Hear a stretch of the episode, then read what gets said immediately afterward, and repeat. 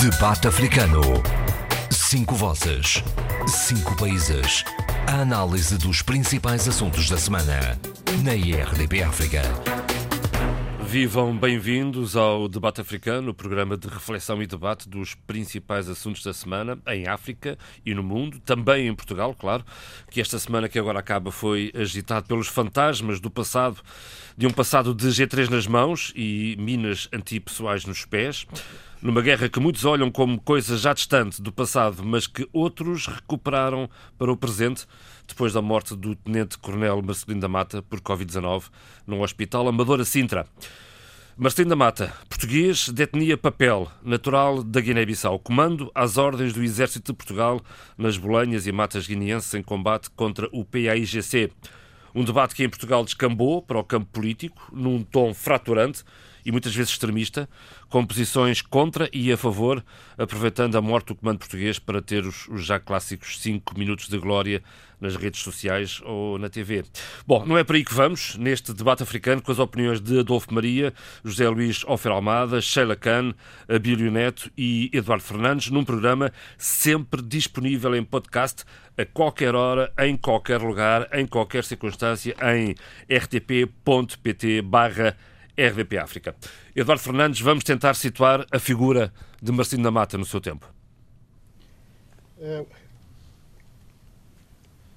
Marcelino da Mata, uh, um, um verdadeiro herói para uma das partes do conflito que se desenrolou uh, na Guiné, portanto, na antiga Guiné portuguesa, uh, e, e onde o Marcelino da Mata, como comando, o militar dos comandos, uh, chefiava um grupo de cerca de 18 elementos uh, conhecido pelos os Vingadores. Os Vingadores. A apreciação de, de Marcelino da Mata é muito controverso e depende da posição que uh, o, o analista uh, quiser assumir. Uh, como guineense, uh, Marcelino Mata é um traidor, portanto, contra a sua pátria. mas ele era, ele era, sobretudo, um militar português das Forças Armadas portuguesas. E nessa qualidade ele será um verdadeiro herói pelas ações cometidas uh, em plena uh, guerra uh, na Guiné-Bissau. Portanto, esta, fazer uma apreciação de Marcelino da Mata não é coisa fácil, mas de qualquer maneira eu diria que há, há um aspecto que ninguém pode negar. Era de uma bravura, de uma coragem extraordinário. Uh, entre os comandos, e quando falo entre os comandos, não é os comandos africanos apenas, mas entre os comandos da antiga metrópole, uh, devo dizer que ele, ele merecia o respeito e a consideração de todos. Era, ele era unânime nessa matéria. Uh, eu, como eu disse, ele dirigia pequeno, um pequeno grupo de apenas 18 elementos, conhecido como os Vingadores, e que uh, ele era, podia-se comparar Marcelino da Mata a um verdadeiro Rambo. Foi, essa, essa expressão não é minha, já li numa apreciação que, é, que, está, que é feita na imprensa, mas isto também é, é, é bem verdade. Agora, ele, ele, é polémico, é uma, é uma figura extremamente polémica, porque cometeu crimes de guerra. Uh, e, portanto, sendo um comando, Uh, digamos, não, não honrou muito, não honrou muito, digamos, a classe de, de, de, desses comandos, porque uh, houve crimes uh, odiondos que o falecido com, o comando Marcelino da Mata cometeu na Guiné-Bissau, nomeadamente ataques a, a, a tabancas, onde se deitavam, incendiavam-se as palhotas, as populações saíam a fugir do fogo e quando estavam no meio da tabanca eram, eram pura e simplesmente exterminados. E, portanto, isso não é próprio, enfim, não honra muito os, os comandos, e particularmente os comandos dirigidos por Marcelino da Mata. É? Portanto, é uma figura extremamente controversa que, após a morte, quase, o, o, analista, o comentador tem alguma dificuldade eh, de, de, de trazer à, à, à, tona todos os aspectos enfim, que, que caracterizaram a ação do comando Marcelino da Mata uh, na Guiné-Bissau. De resto, Eduardo, há quem diga que, já ouvi também, que numa guerra de guerrilha, que era o caso, uh, não, há, não há inocentes de um lado e do outro, quer dizer, uh, todos, a dada altura, acabam por cometer crimes de guerra, seja de um, seja de que lado for. Sim, sim, mas ele estava integrado nas Forças Armadas regulares. Quer dizer, ele estava a servir o exército português que tem normas, tem, tem, tem deontologia, mesmo na guerra, mesmo na guerra. Portanto, houve ali, houve ali atos eh, eh, que se pode considerar excessivos, né? excessivas. Eh, portanto, matar eh, as populações do Batabanca só porque estavam do lado do inimigo, mas onde eh, foram mortas crianças, né? crianças, Portanto, isto, isto é, o, é, este é o parte negro da, da, da, da ação do, de Marcelino da Mata, não é? Isso não há dúvida. Agora, há um aspecto uh, que tem que ser apreciado, porque uhum. ele serviu as tropas regulares uh, uh, da antiga metrópole e que, de facto, ele mostrou valentia, coragem e, e, e determinação. Há, há, há, muitos, dos, muitos militares portugueses que na época cumpriam o seu serviço militar obrigatório na Guiné-Bissau, devem a sua vida a Marcelino da Mata. Foi, foi, ele resgatou com, a, com, um pequeno grupo de 18 homens, uh, entrou no, no, território senegalês para resgatar militares portugueses. Portanto, nesse aspecto, não tenho dúvida. Na ótica portuguesa, um grande herói, um grande militar. Na ótica uh, do, do seu país de nascimento, é um traidor, não é? E é um indivíduo que esteve do lado errado da história. Adolfo, posso perguntar-lhe a sua opinião sobre esta controversa figura?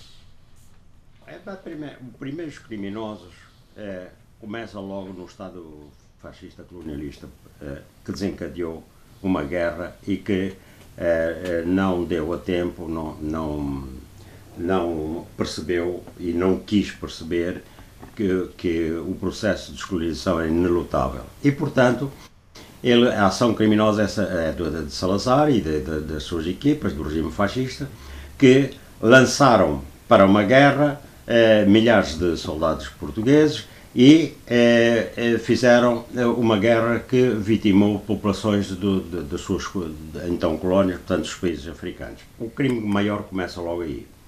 Depois há a própria guerra em si. A guerra a guerra contra a, a, a, guerra baseada nas técnicas contra a guerrilha aliás não, não conheço nenhuma guerra que tenha aspectos humanitários diga-se passagem é verdade. É? mas mas às vezes Adolfo, é que... às vezes nas guerras de palavras não, exatamente. Bom, eu estou fazendo a minha guerra de palavras e não estou a matar ninguém. Mas, é, é, não, mas quero é matar mesmo é, o bicho na, na, na, na, sua toca de saída. Hum. E então, o que é que sucede? A, a, a guerra de contra-guerrilha, né, e nós sabemos, nós que andamos lá sabemos bem disso, é, ela é feita, há um manual de contra-guerrilhas que, que o, o, começou a ser feito quando foi de, de, na guerra do Vietnã, não do, do, uh, pelos franceses, que, que é, uma das técnicas é o cerco e aniquilamento. Portanto, é, o cerco e aniquilamento parece uma palavra assim, anódina, assim, não, é, não é nada ascética. A cerco e aniquilamento é lá onde há cumplicidade com a guerrilha, nas populações, cerca-se e aniquila-se.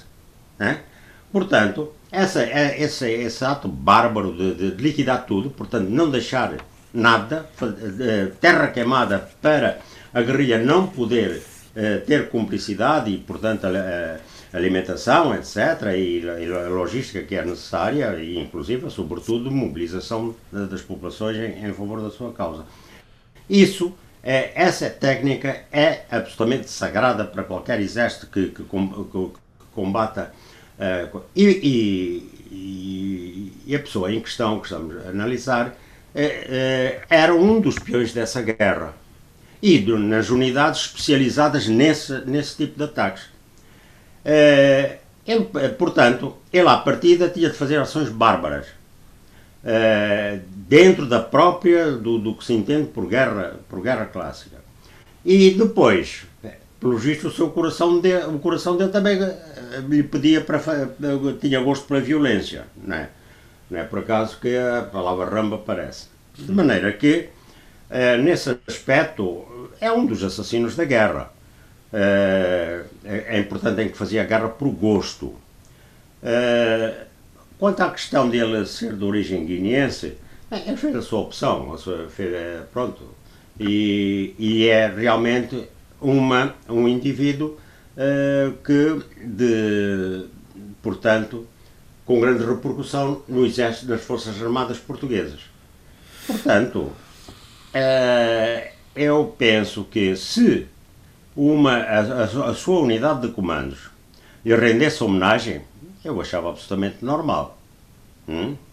Que houvesse uma nota qualquer do, do Estado-Maior do Exército Português sobre eh, o passamento de, de, do indivíduo, eh, também achava normal. Agora, o que eu não achei absolutamente normal foi a, a super solenidade né, eh, das, das exéquias fúnebres, em que o próprio Presidente da República aparece. Portanto, o Presidente da República aparece para quê? O Presidente da República Portuguesa. Uh, para realmente render homenagem a um indivíduo, um dos expoentes uh, máximos da guerra colonial. Uh, é, é, é, isso é preciso não esquecer isso. Bom, portanto, uh, é absolutamente normal que uma unidade militar renda homenagem ao, ao, ao que ele considera os seus heróis. É? Agora, tentar mobilizar um país para isso e, e na, na, figura da mais alta figura, de, na, na figura do mais alto magistrado do, do, do país, que é, que, que, é comandante, que é comandante superior das Forças Armadas. Exatamente, está bem, creio, comandante creio das Forças Armadas. Mas, que... mas isso é, é, Sim, como comandante das Forças Armadas, a única coisa que ele faz, quer dizer, como eu digo, é isto, o grau de, digamos, de homenagem começa na sua unidade de comando. É? E pode, quando muito, estender-se ao Estado-Maior do Exército e pronto. É? Agora, aí não é só o chefe das Forças Armadas. Ele é o representante de todos os portugueses, ele é o representante do regime democrático. É? O regime, precisamente, que sucedeu é? àquele ter terrível regime que eh, criou, eh, que fez tanto mal, tanto no, no, nos povos de, de, das colónias, é? das suas então colónias, como também ao próprio povo português. É? Não só foi só a guerra, a repressão, etc. Portanto, se há um corte com esse passado, esse passado tem as suas referências, as suas referências são bem circunscritas. Pronto, a parte militar fica com a parte militar, mas isto é só militar. Isto é realmente, eh, digamos, eh, dar aso a que forças revanchistas e revivalistas venham realmente eh, pôr, eh, digamos, de novo com as suas doutrinas do Império e, e reabilitar, eh, e reabilitar factos que não, não interessa nada reabilitar. Pronto, Mas, essa é a minha opinião, não é? A história não se apaga, não é? A história, bom, a história não se apaga, lá está, com os aspectos negativos e positivos, com, os dois, com as duas partes, duas faces da moeda. Ele é herói para o exército português, que o seja, de acordo, hein? mas no, no, quadro mais geral, isto é no quadro particular, mas no quadro mais geral da relação entre povos, hein?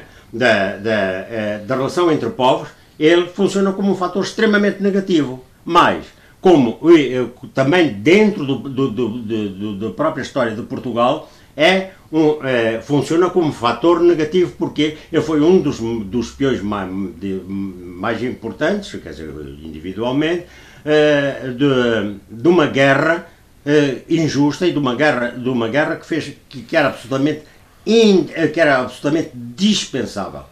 Totalmente dispensável. Portanto, foi um erro político e, e um erro humanitário. Zé Luís, Alfer Almada. E, portanto, eu, eh, historicamente, também faço essas separações todas. Sim, senhor. Zé Luís, também está de acordo com este, com este raciocínio?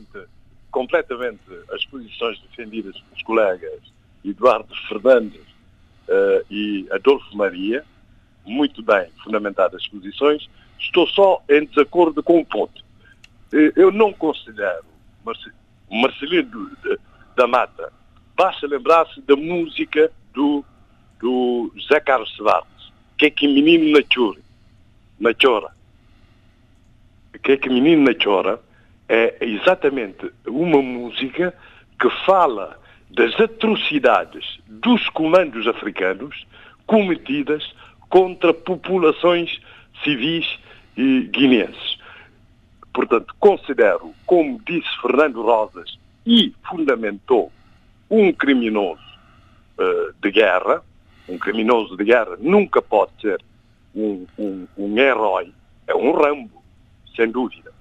E isso ficou patente no voto de pesar uh, proposto pelo CDS na Assembleia da República, em que a Assembleia da República dividiu-se completamente. O voto passou, mas um voto quase inócuo, porque só faz menção à parte militar, às distinções militares eh, concedidas a uh, Marcelino da Mata.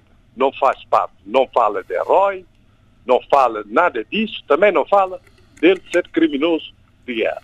Mas mesmo assim, a Assembleia da República eh, dividiu-se completamente, o Bloco de Esquerda votou contra, o PCP votou contra, Joacine Catar Moreira uh, votou contra e o, e, o, e, e o Partido Animais, Natureza, etc., votou contra.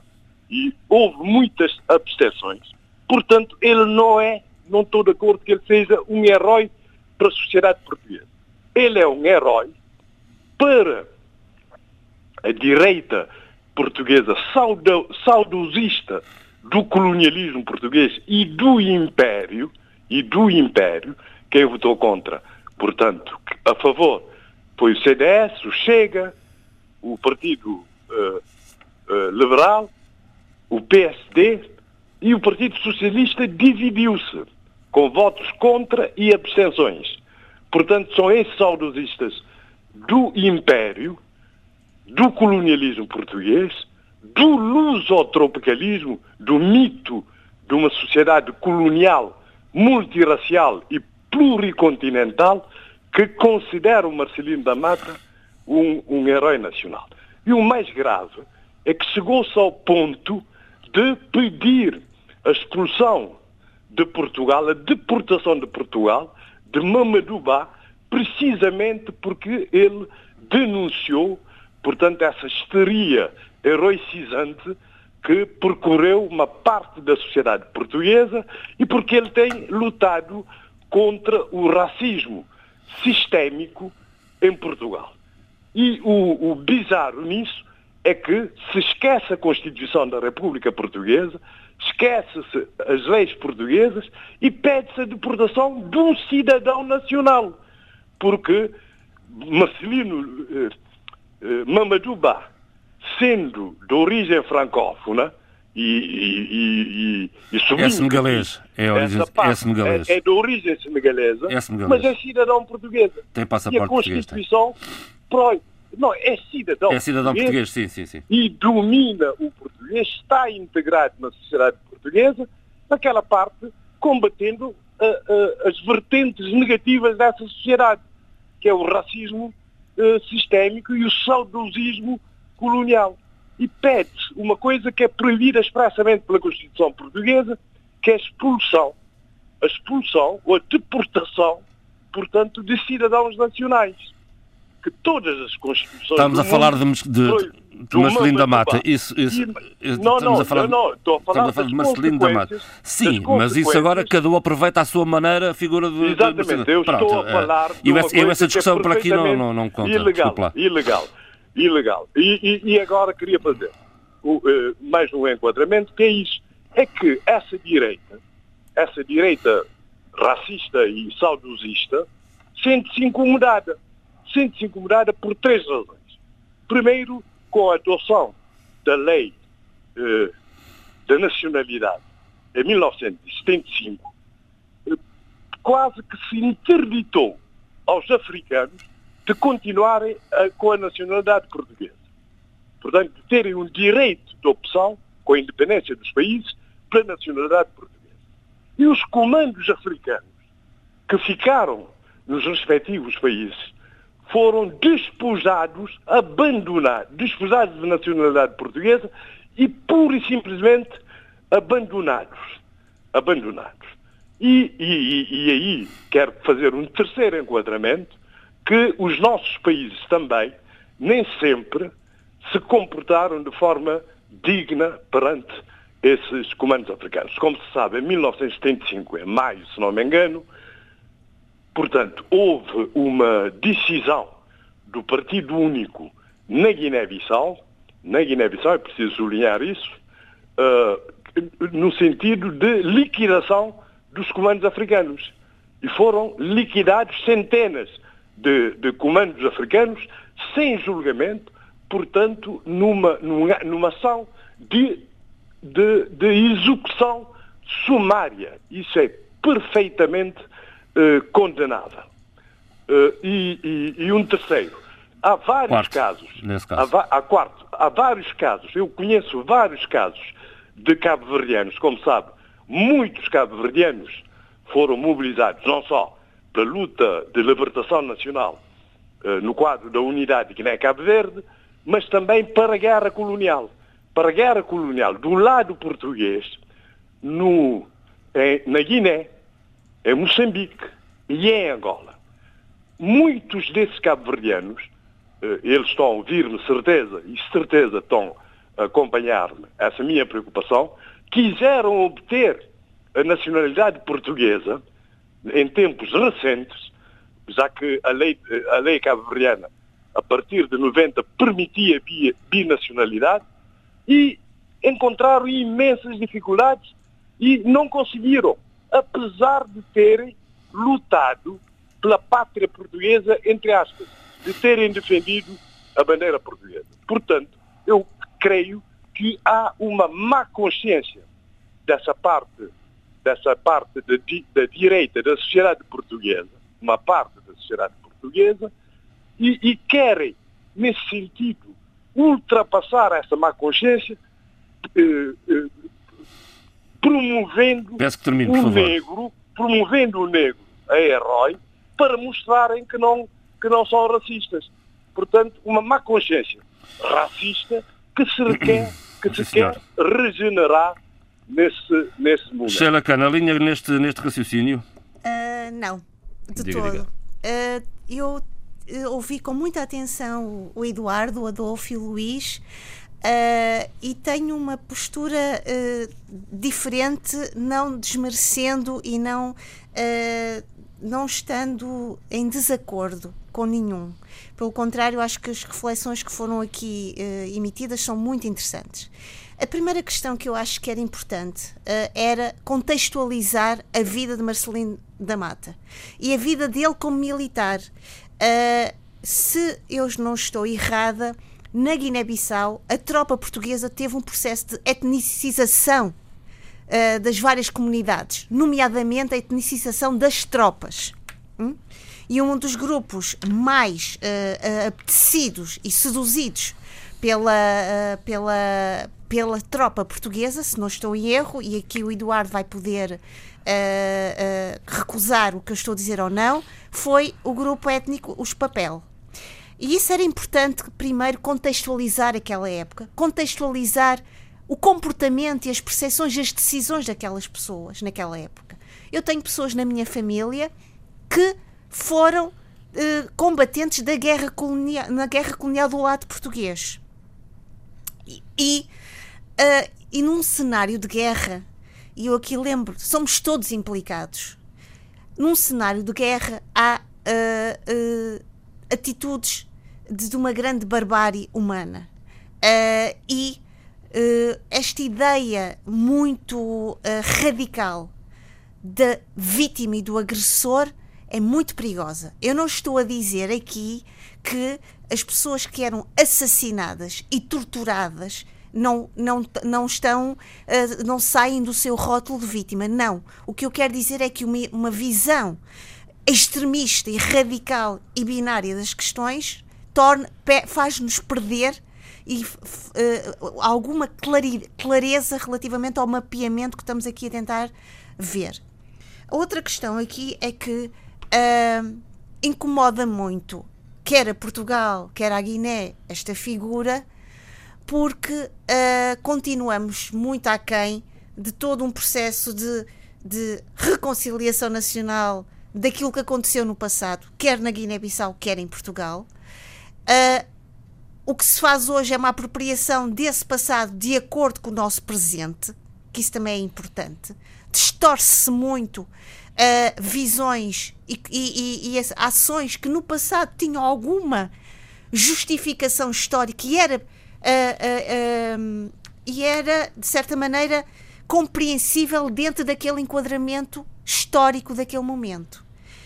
Descontextualizar, tirar as coisas desse, tirar tudo o que está aí dentro, dentro de, desse, desse formato histórico, desse momento histórico e trazê-lo para um outro momento uh, é extremamente perigoso.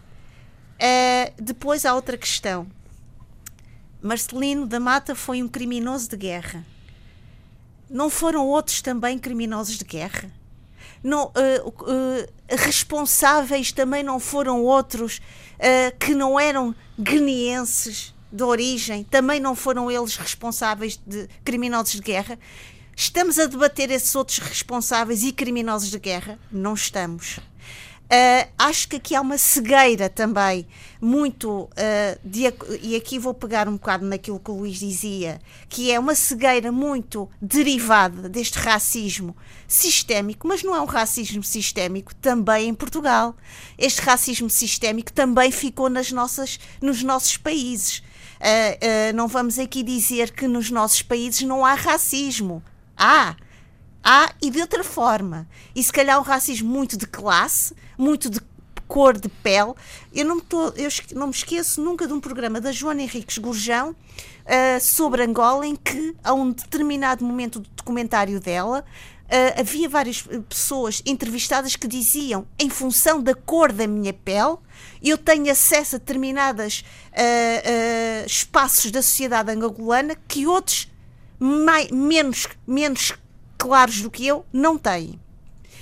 E o que eu quero dizer com isto é que Marcelino da Mata é mais uma, mais uma uh, ferramenta da memória para aproveitarmos para fazer uma lavagem da nossa história, podemos trazer outra vez ao de cima do nosso cenário do debate público guerras de memória, não só guerras de memória, mas uma guerra de quem tem a autoridade de narrar melhor e de explicar melhor acho que aqui a consciência de cada um uh, dirá uh, qual o caminho a seguir. Acima de tudo, não me parece, acho eu, que uh, esta ideia de grandes discussões não nos tem trazido nada.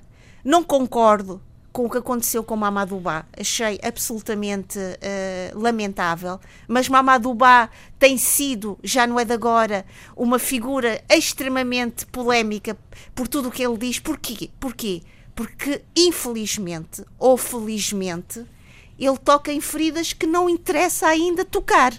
Ele toca em feridas que não a sociedade portuguesa nas suas várias dimensões e esferas, não está interessada em refletir e criticamente colocar-se no, no, lugar de alguém que vai autoanalisar-se. E, portanto, tudo o que Mamadouba diga neste momento vai ser uh, uma, um, um, sinal de polémica.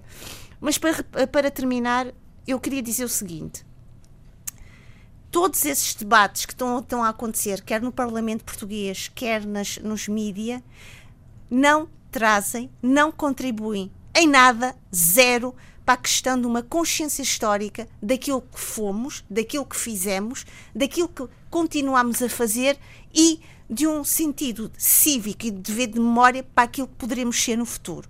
Nem para Portugal, nem para, para outros países que, fiz, que connosco escreveram esta grande história, esta história que ainda é, que continua a ser escrita.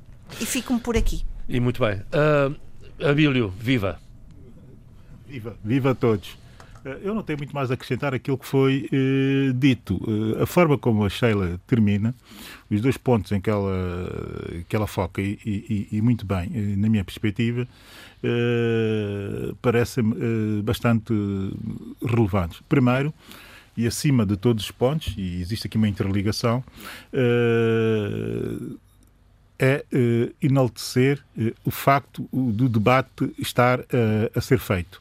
Mesmo que tenha sido por reação, mesmo e ainda bem, por reação de indignação por parte de Mamadou Ba.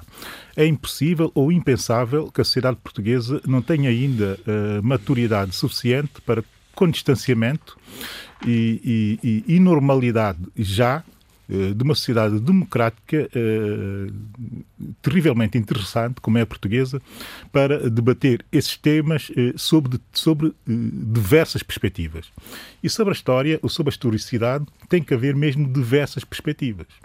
E, é, e as diversas perspectivas nunca podem ser eh, ofensivas. Eh, numa sociedade complexa não se pode entender a divergência de opinião ou de olhar ou de perspectiva sobre determinado facto histórico ou determinado momento histórico de um país como sendo uma ofensa a um dogma. O que não se quer hoje em países é eh, eh o extremar de dogmas, ou, ou então a sobreposição ou a hegemonização de dogmas. E nessa perspectiva, esse debate que eu não acompanhei, a verdade é passou-me completamente ao lado para se perceber como é que há uh, uma esmagadora maioria de portugueses relativamente às quais uh, certos debates passam mesmo ao lado, e eu estive muito ocupado profissionalmente. Só a última da hora é que fui chamado para, para, para entender o que estava a passar. Uh, dito isto, nessa perspectiva da defesa da liberdade de, em sociedades democráticas, políticas poder-se efetivamente eh, defender pontos de vista, mesmo que eles não sejam eh, aceites eh, dentro daquilo que é o, dogma que se pretende impor, sendo que de raiz eu não aceito que se imponha dogmas de olhar em historicidades, isto aplica-se a Portugal, mas como se aplica eh, ao meu próprio país, a São Tomé e Príncipe, e a toda a romantização e, e, e toda, uh, e todo o dogma à volta uh, uh, das opções pós-coloniais que nós tomamos e que devem ser questionadas, como o Zé Luís também aqui sublinhou. Depois, para juntar o segundo polo, ou o segundo ponto que eu queria realçar na fase final da Sheila, é essa ideia de que necessariamente um país que tem um passado imperial e que tem que lidar com uma realidade pós-colonial lhe entra pela porta dentro, aquilo a que geral e genericamente se chama uh, um autor uh, que de quem eu muito gosto, e sei que a Sheila também gosta, chamou uh, The Empire Strikes Back, ou seja, Império contra-ataque, usando muito essa, essa, essa, essa, essa, esse episódio da Guerra das Estrelas, enfim, dessa série de filme icónico da cultura pop internacional, de origem americana, que é, do meu ponto de vista até uma, uma, toda a série, todo, todo, todo esse cinema de Jorge Lucas do, do, do, da Guerra das Estrelas é a maior metáfora que existe eh, anticolonialista e também anti-imperialista. Eh, e, e, e, nesse caso, para terminar, eh, por muito que tenha sido dito, eh, essa figura de facto é uma figura controversa e a controvérsia deve existir e os setores, mesmo por muito extremos ou extremados que sejam, que queiram reivindicar uh, ou não reivindicar a sua, a sua eh, existência, devem, de facto, fazê-lo e fazê-lo eh, livremente. Naturalmente, eh, isto obriga a um posicionamento ideológico que cada um deverá ter que saber argumentar, percebendo que está num outro momento histórico e que está num país que é um país diferente daquele país eh, eh, eh que eh, onde ou para o qual viveu o Marcelino da Mata. Não se esquecendo que as forças que o fizerem têm que medir também as consequências da forma como o fazem. E foi esse debate que foi efetivamente feito uh, ou está a ser feito na sociedade portuguesa a partir uh, de uma iniciativa que eu acho uma, uma, iniciativa, enfim, absolutamente desnecessária e até, do meu ponto de vista, uh, sejamos claros, uma espécie de, de, de, de, tentativa de aproveitamento para sobrevivência do próprio CDS, o que até, de certa forma, deixou algum do CDS que é crítico com o atual, com o atual CDS, porque esse debate existe aqui dentro uniu, do partido. Uniu o pequeno partido Claro, uh, algum desses CDS, sobretudo o mais, uh, digamos que o mais, se isso é possível, uh, no CDS, mas o mais progressista, a desmarcar-se também da posição tomada pelo partido dentro do Parlamento. E isso também existe, isso convém que se diga. Portanto, é aqui um Portugal maduro que tem que saber lidar com isso. A propósito dessa figura do, do enfim, dessa metáfora que eu trouxe do, da Guerra das Estrelas, uh, o Marcelino da Mata não é nem mais nem menos do que um Darth Vader. Uh, é preciso dizer isso. Ele é um Darth Vader, é, é, é, é essa figura sinistra e, e, que nós, quando estamos a ver os episódios da Guerra uh, das, das, Estrelas, olhamos para Darth Vader e é muito difícil que alguém que tenha um pingo de humanismo que simpatize com Darth Vader. Uh, essa é que é a realidade que nós temos que colocar. É natural e evidente que do lado do Império, até utilizando a, o, o, a Guerra das Estrelas e ainda continuando a utilizar a Guerra das Estrelas como uma metáfora, do lado do Império é evidente que o Darth é um herói. E há quem, mesmo do ponto de vista estético, olhando para aquele, para a Guerra das Estrelas como objeto da cultura popular, uh, que deve ser uh, naturalmente uh, analisado também nessa perspectiva semiótica, há muita gente, ou há fãs incondicionais do Das Feiland. Eu não sou um deles. E, é, e eu tenho que dizer isto dessa forma tão tranquila como estou a dizer, mas também dizer que quem quis pensar que a figura de Marcelino da Mata uh, dá um bom personagem cinematográfico, não esqueça uhum. isso, que essa figura já existe no cinema e chama-se Darth Vader. Muito bem. Eu, eu pelo... Diga, diga, Sheila, para termos que fechar este tema. Podemos, podemos falar à vontade, daqui por bocado acaba o programa, mas de resto estamos, só estamos cá para uma coisa, uh, só seguindo o pensamento do Abílio, uh, queria só dizer isto. Uh, continuamos, e não se passa só em Portugal, acontece também no Reino Unido. Eu não sei se viram o último trabalho do Steve McQueen, Mangrove, que é absolutamente importantíssimo e relevante para percebermos o Brexit, a questão da nostalgia imperial, hum. a questão da melancolia imperial. Mas o mesmo não acontece só em Portugal, acontece no Reino Unido, acontece nos Países Baixos, que é uma expressão que eu gosto, que é narcisismo colonial. Nós continuamos ainda com esta ideia de grandiosidade fossilizada dentro de nós de que fomos outrora uma grande potência imperial. E há este uh, momento nestes momentos em que isto, esta, este, este, este pendor para este, para este auto, este autoelogio vem ao de cima, que é uma, uma tentativa também de, de, uma certa proteção. E logicamente que é também uma forma de, de, de depurar os nossos sentidos históricos. Agora, só isto, para terminar. Faz favor. Acho que a sociedade portuguesa é madura democraticamente, mas imatura também. Porque eh, se nós formos falar com a sociedade que tem com uma faixa etária que tem agora 20 e tal anos que está na universidade e se formos perguntar quem é Marcelino da Mata, nem sabem ninguém que houve sabe. Guerra colonial. Nem sabem que houve guerra colonial. Venham, nem não, sabem que houve guerra colonial. Nem venham dizer. Isto é, é uma questão é a ser debatida em, em, espaços muito específicos, é. numa elite muito, muito, muito confinada a, com determinadas características. Portanto, uh, que viessem de, de falar agora, desculpem, do Cristiano Ronaldo.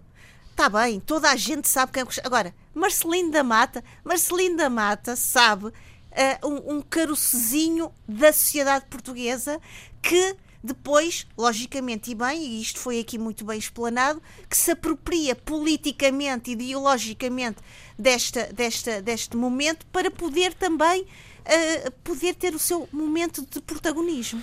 Sim, senhor. As independências foram há 45. Kylo Ren, não é? As falando da Guerra das Estrelas, uma espécie de Kylo Ren, porque é assim, as independências da história, mas enfim. As independências foram ocorreram há 45 anos. Quem nasceu depois disso, creio que não tem uh, consciência exatamente do que se passou.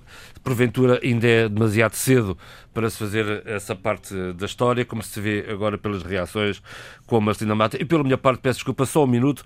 Eu vivi na Guiné-Bissau três anos, entre 2000 e 2003. Tive o privilégio de viajar muito pelo interior e pelas matas e cruzei-me com ex-comandos guineenses que lutaram nessa força especial e vi-os absolutamente abandonados na miséria, uh, desacompanhados tanto pelo, por Portugal, por, por cuja bandeira lutaram, como pelo seu próprio país onde nasceram. Bom, vamos passar em frente neste programa. Vou dar um pulo a Angola, Adolfo. Vamos, em 5 minutos, Adolfo, é o desafio que eu lhe deixo, falar. Exatamente. Muito bem, falar desta, desta múltipla ofensiva contra João Lourenço. É, é, exatamente. Vamos lá ver. É, neste momento é, causou uma grande celeuma e uma grande movimentação nas redes sociais é, a revelação do Expresso de um relatório de uma tal Ranjay Risk, que é uma uh, consultora especializada em gestão de risco África, em África e Médio Oriente e, e, tem a sua origem na África do Sul. À frente dela está um senhor que parece ter uh, esta, esta Ranjay tem como acionistas uh, uma empresa alemã, uma empresa angolana, queria dizer, e, e da qual também, portanto, a Puma Energy e, e e de qual Leopoldino Fragoso do Nascimento, o Ronaldino, também é, é, também é acionista. Portanto, isso serviu para depois argumentar que uh, o que ela diz no relatório uh, não é credível, etc. O que é que diz no relatório? Que João Lourenço e a sua família estão a ser investigados por procuradores americanos eh, sobre atividades económicas e financeiras que vão ao encontro da, da, das leis, de, portanto, das leis americanas e que, portanto, entram naquele capítulo de branqueamento de capitais, etc, etc. Isso já foi desmentido e por aí fora, mas o problema que há é que realmente, há, e há uns comentadores que dizem que uh, isto é, é uma cruzada uh, eh, conduzida precisamente pelos adeptos do José Eduardo Santos, mas sobretudo, sobretudo pela, pela sua filha uh, e, uh, portanto, Isabel dos Santos. Precisamente não só para resgatar parte dos bens, como também nessa cruzada se pretende o quê? Se pretende que uh, travar o atual combate à, à, à corrupção, para não atingir mais eh, membros da equipa de José Eduardo dos Santos. Bom, eu, eu, eu, tinha muito mais coisas para dizer, mas dado a escassez de tempo, fiz só eh, este enquadramento. Agora, há um outro aspecto também que me leva a dizer que há uma ofensiva contra uh, o presidente João Lourenço. Não é só, digamos, as atitudes dos ativistas, é, é o facto de estar marcada para este sábado é, uma manifestação em Luanda, eh, dirigida ao Palácio eh, Governamental, ao Palácio Presidencial, de generais e outros oficiais na reforma, eh, portanto, que, da Caixa eh, Social das Forças Armadas. Dizem-se que eh, tiveram muitas promessas não cumpridas e, e, decidiram, neste sábado, exigir uma manifestação ao pagamento da dívida desde 2009 2009, é, portanto a dívida não é de agora, prejuízo, de mais de 300 milhões de kwanzas, ou seja, mais ou menos 375 mil euros. Ora, o, o, o Jornal da Reforma, João Alberto Limo Queno, que é presidente da Associação dos Oficiais Generais Superiores e Subalternos, diz que está esgotada a paciência. E, e há um outro general, um, há um brigadeiro na Reforma, Bernardo Miguel, que diz esta situação de sofrimento é culpa do camarada comandante em chefe João Lourenço, que na altura era ministro da Defesa Nacional e havia recebido todas as orientações do comandante em chefe de então para saldar a dívida. Não cumpriu. Temos a fé que o nosso dinheiro foi desviado. Bom, uh, e, e, o que é que eu penso? Que a notícia não. Para já a notícia não refere qual é o número de oficiais que estão nesta situação de não receber reforma, não é?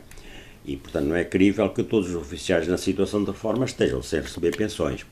Agora, porquê que estes estão sem receber pensões, não sei. E depois há que saber o porquê desta aparente situação de exceção, não é? Agora, eh, também, por outro lado, o que é que é evidente nesta manifestação? É evidente o caráter político e anti-João Lourenço.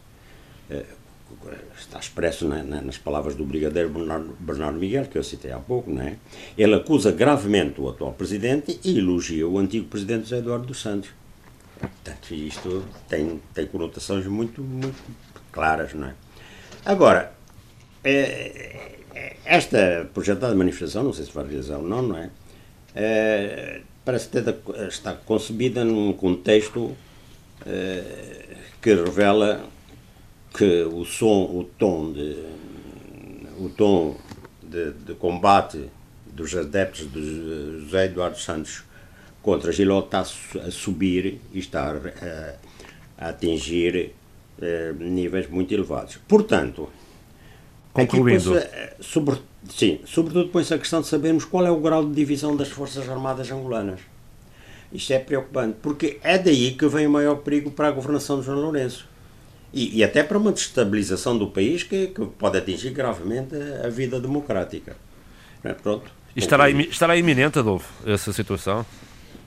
Não, não, não há sinais disso, sim, mas simplesmente isto é um sinal de que há oficiais e oficiais superiores hum, que publicamente vêm dizer é, João Lourenço lhes ficou com o dinheiro, né, quer dizer, acusam assim diretamente e dizem que é, é, o dinheiro que, que, que o José Eduardo Santos tinha dado ordens para dar. Eu também pergunto como é que o José Eduardo Santos, não, não, só em 2016, deu essas ordens quando o estágio atrás já vem em 2009. Bom, portanto, isto não é, não é por acaso, não é, não é estas coisas bem claras, ditas assim publicamente, é, representam uma audácia e uma, uma vontade de, de, mostrar politicamente nós estamos, nós estamos nesta posição, querem dizer os, os generais.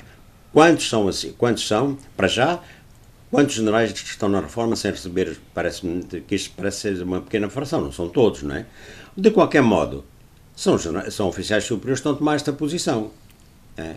E não sei o que é que, que repercussão isso pode ter nas Forças Armadas. Ou quantos de, de generais das Forças Armadas está, uh, os apoiam ou não. Isto é, mas é inquietante, isto. Isso é verdade, na minha opinião. Muito bem, Sheila. Até eu... porque o, o, clima geral é um clima de, pronto, muito difícil, económico e financeiro, e social, sobretudo e, está difícil para, para, qualquer governação e João Lourenço tem, tem muitas dificuldades e, e, e, portanto precisa do máximo de apoios e o mínimo de eh, de oposições dentro da, da sua, da, das suas fileiras, das fileiras do MPLA, ao fim e ao cabo, porque isto, toda esta gente estava ligada ao MPLA rtp.pt barra RDP África. É aqui que tem acesso ao podcast do programa Debate Africano, que pode seguir a partir de agora por essa via. Sheila, em Moçambique um, uh, há, há, uma reflexão que é preciso fazer, que de resto já tínhamos aqui falado nos últimos programas, que é uh, a morte do general Eugênio Mussa uh, e as consequências desta, desta morte para a situação em Cabo Delgado. Uhum.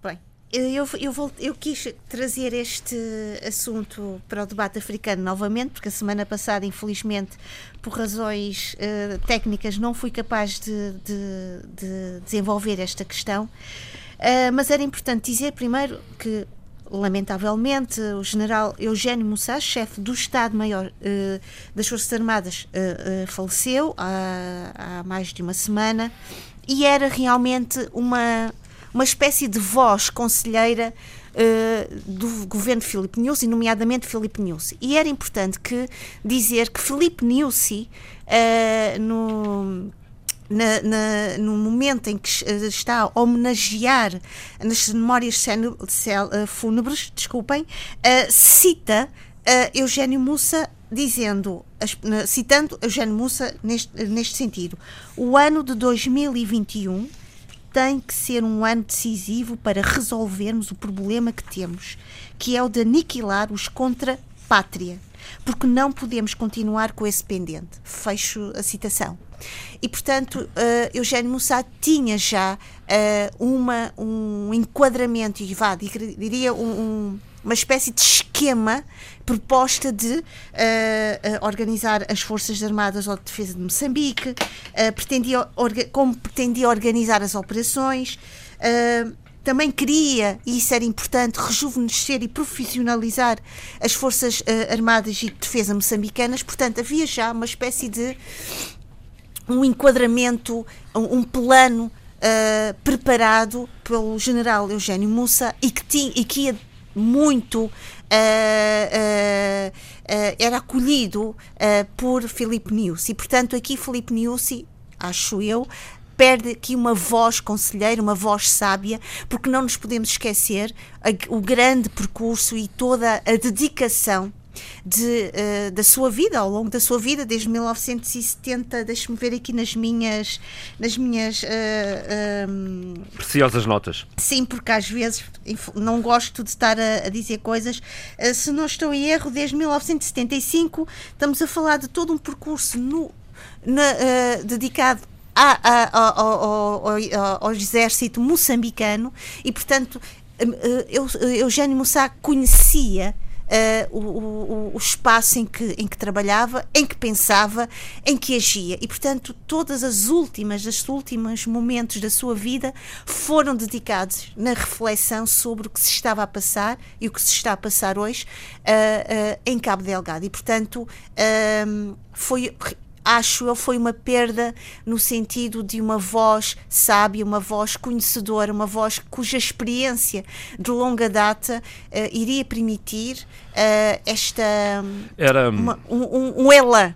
Oh, Sheila, era um as trunfo que, com, que, com que Filipe Nuzzi contava para... Também, porque ainda esta semana uh, também uh, faleceu um outro, uma outra peça importante, mas já na reforma, um outro general, que também servia como uma das vozes. Voz da consciência. Da consciência. E, portanto. Hum é curioso, quando olhamos para, para este cenário, uh, o que se está a passar em Moçambique, uh, por um lado, o Covid-19 tem trazido realmente uh, uma, vá, uma quebra em termos de memórias e de experiências geracionais uh, incríveis. Eu, no outro dia, tive a oportunidade de ouvir o, o relato do, do, do, juiz João Trindade, uh, João Carlos Trindade, sobre o que se passava, porque ele foi vítima de, de Covid-19 e contando o que se passou enquanto esteve hospitalizado, esteve ao lado do nosso estimado Calando da Silva, e portanto estamos a perder uma geração de pessoas cujas memórias, as experiências e as suas percepções são tão importantes para este presente. Porquê? Porque trazem um conhecimento de um passado, embora remoto, mas importante e relevante, para melhor compreendermos e deslindarmos os nós deste presente. Oh, Shirley, a propósito de silêncios, eu vou aproveitar a deixa e não vou deixar de. vou manter consigo. Uh, uh, uh, para falarmos da expulsão do jornalista Tom Boker e também da, da chamada. Eu por acaso ia lá. Eu é, por é? acaso ia lá. Então vamos, já. vamos lá e temos mais dois minutos não, para isto, por favor. Ok, porque acho que isto tem. É o que eu estava a dizer. Tem a ver uma coisa com a outra. Tem, estava a dizer que, olhando para este cenário e mapeando um pouco o que se está a passar em Moçambique, é curioso ver que, por um lado, temos este déficit de, de memórias, de experiências que o Covid está a, a, a, roubar-nos, e por outro lado, há aqui uma espécie de silenciamento daqueles que ainda estão vivos e que cujas vozes e cujos uh, uma espécie de ativismo e reivindicação no mundo estão de certa forma, parece-me a mim, a serem silenciadas. Estou a falar da expulsão do jornalista britânico Tom Bowker por 10 anos, não é por um ano nem por dois, é 10 anos de Moçambique. Vivia lá com a sua família, dois, mulher e dois com filhos. Com mulher e dois filhos, novamente sobre, a, a, a, sobre o argumento muito, diria, vulnerável que, né, que poderia ser aqui desconstruído e reconstruído do gabinete de informação que ele não estava legalmente credenciado, quer dizer, ao fim de tantos anos da sua vida. Sim, já tínhamos falado, já falamos Exatamente, pronto. O que eu queria dizer era que realmente Tom, Tom Bowker, olha, igual a, a, a, a, a Mamadouba aqui hum. em Portugal, uh, é uma voz que desobediente. É uma voz que chateia, é uma voz que incomoda, é uma voz que mexe. Foi o dedo na ferida. Em feridas e em determinadas uh, uh, situações que se deseja que se permaneçam. Mas, Oxana, era uma, era, uma, era, era uma fonte fiável até, uh, Olha, do que se passava em Cabo Delgado. Era uma fonte fiável para aquelas pessoas e que, que, querem verdadeiramente sentir que estão a ler um, um, uma informação válida e bem consolidada e constru, construída, mas eu gostei muito da, da, da, da forma como este jornalista reflete em voz alta. É que ele dizia eu posso sair de Moçambique, mas a minha, a minha colaboração e o meu, o meu modo de estar no mundo e sobre isto não vai parar. Porque uh, uh, o, o, jornal ao qual, do qual ele era editor, o Zitamar, é uma, é uma espécie de uma sinergia de vários jornalistas ao longo uh, no mundo. E é um jornal online, tanto pode, ser, tanto pode ser editado. A questão aqui é que uh, aqueles que estão em Moçambique espero que não sejam censurados e não sejam castigados por se colocarem ao lado deste jornalista. Dom, Dom Luís um, Fernando, Fernando. Uh, Bispo de Pemba eu fiquei. Ex-Bispo Pemba. Ex, pronto, ex para mim continua a ser Bispo Pemba, porque, porque realmente ele uh, uh, tem um trabalho cívico, humanitário e, uh, e acima de tudo, e volto outra vez a uma expressão que para mim é muito rica, um dever de memória que eu acho que começou a, a ser altamente um, preocupante para algumas uh, esferas da sociedade moçambicana. E que porquê? Porque ele realmente trouxe e conseguiu transportar e fazer de Cabo Delgado não apenas uma, um problema nacional, um problema regional e territorial, mas trouxe para uh, o, uma, um, um, lado mais humanitário uh, uh, a reflexão sobre Cabo Delgado. E a realidade.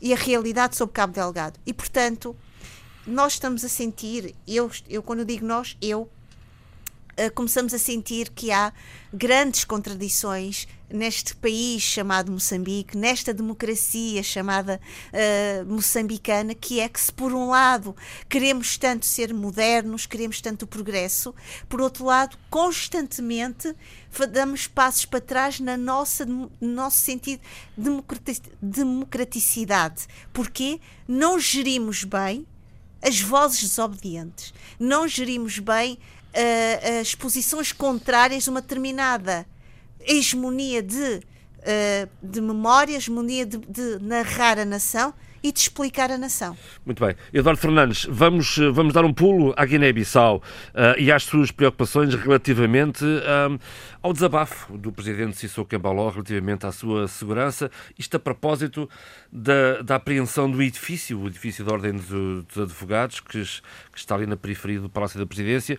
e que depois o Tribunal de Regional de Bissau ordenou a devolução uh, à Ordem. Bom, eh, Eduardo, o que é que, o que, é que, o que, é que uh, todos estes acontecimentos lhe, lhe, lhe oferecem de uh, refletir?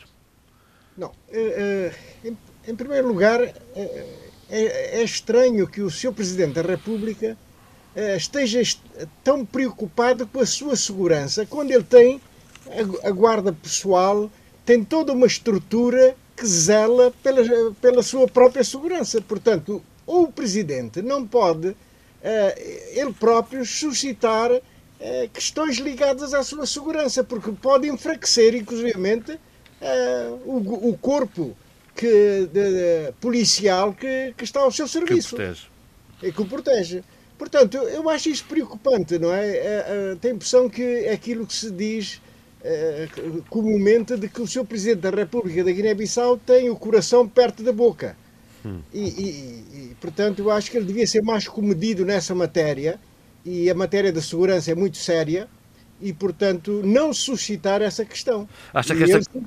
acha que esta questão também do edifício da Ordem dos Advogados tem a ver com essa sensibilidade exagerada de, do chefe de Estado da Guiné-Bissau? Não, mas sem dúvida nenhuma, porque a sede, a sede da Ordem dos Advogados fica a, a, a menos de 30 metros do, do, do Palácio Presidencial, não é?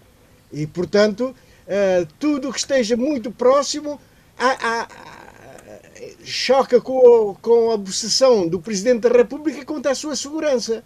E isso não é bom nem para ele, nem para o país.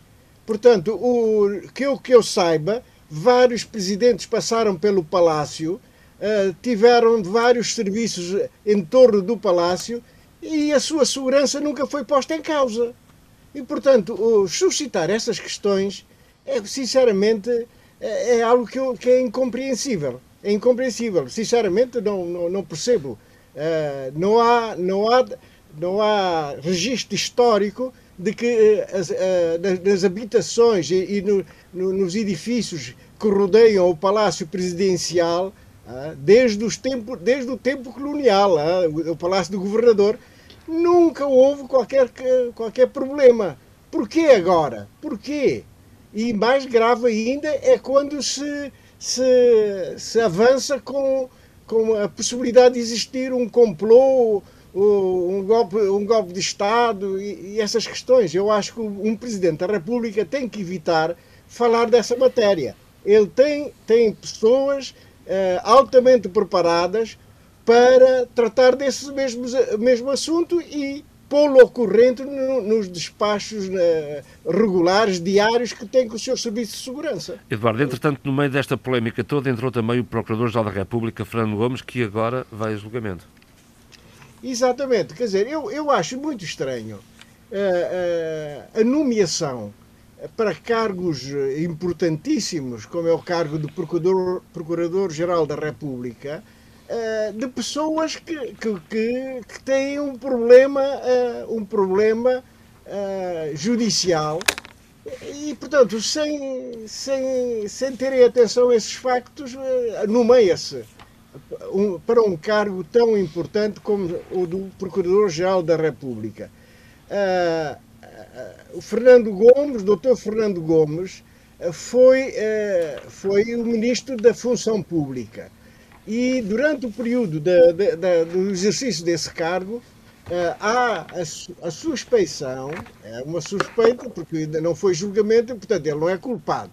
Mas, de qualquer maneira, há, há suspeita de que terá uh, feito desvios de, fundos do Ministério da Função Pública. Pois bem, portanto, eu acho que uh, não, essa, essa, realidade já existia, essa suspeita já existia, portanto, não sei porque é que ele foi nomeado Procurador-Geral da República. Portanto, não se tem atenção a essas questões. Pois bem, pois bem, agora ele vai mesmo a julgamento.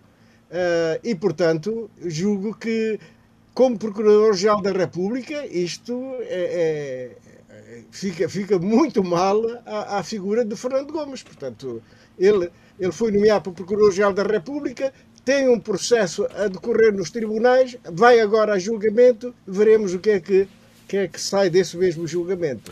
É? Estamos cá para ver. Vamos dar um pulo a Cabo Verde e, e ao José Luís Alfer Almada, que nos, que nos pretende aqui apresentar uma pequena reflexão sobre a vacinação geral no arquipélago. Faça favor.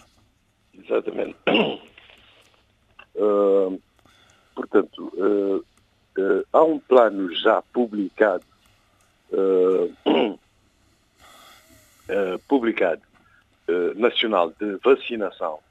Eu, por acaso, claro que me regozijo que haja um plano nacional de vacinação, tornado público no Jornal Oficial da República de Cabo Verde, que é o boletim oficial, mas fiquei um bocado estupefacto e desiludido por, pelo tempo que vai abranger. Eh, porque prevê-se que 60% da população será vacinada. 60%, veja bem uh, até 2023. 20% em 2021, 20% em 2022, 20% em 2023. Eu, pelas informações que eu tenho, do que eu ouço eh, sobre o plano de, de vacinação em Portugal e no mundo, é que para se atingir a imunidade uh, geral, uh, tinha que se vacinar 80% da população 70% a 80% da população. Bom, continuando. O custo desse plano nacional de vacinação se, será de 2.500 2 milhões e 500 mil dólares. Uh, a primeira fase tem as prioridades que conhecemos, normalmente o pessoal uh, da saúde, uh, as forças de segurança, mas o, o, o novo nesse plano de, vacinação é que também são, uh, estão nessa primeira fase prioritária o pessoal ligado ao turismo. Ao turismo, portanto. Isso é, isso é novo, é diferente do que, do que, do que se prevê para, para, para, para outros países. É para assim, europeus, pelo menos. É assim, Pode ser que seja que, que se tenha inspirado nas Maurícias, nas Seychelles, dado ao peso do turismo e também nas Caraíbas. países. Também nas Caraíbas. Tem nas assim. Caraíbas? Uh, obrigado, David.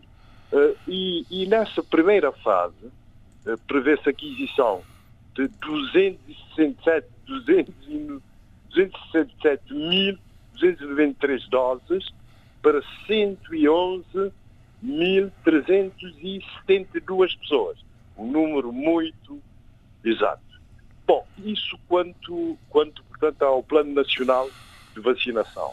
Neste momento, em Cabo Verde, quanto à pandemia, estão uh, há 345 casos ativos, há 14.393 casos recuperados, o que, portanto, o, o, os casos no total seriam o total dos casos recuperados mais os casos ativos, mais os óbitos também, que são 142 e há dois casos uh, transferidos.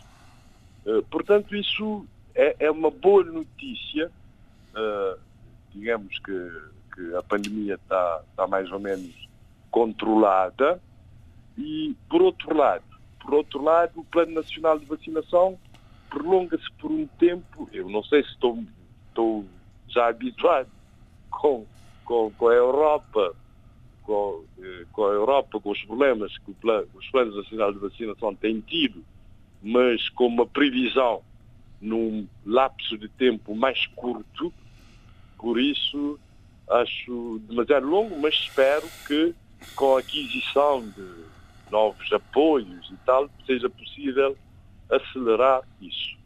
Mas, como digo, é uma boa notícia haver o Plano Nacional de Vacinação.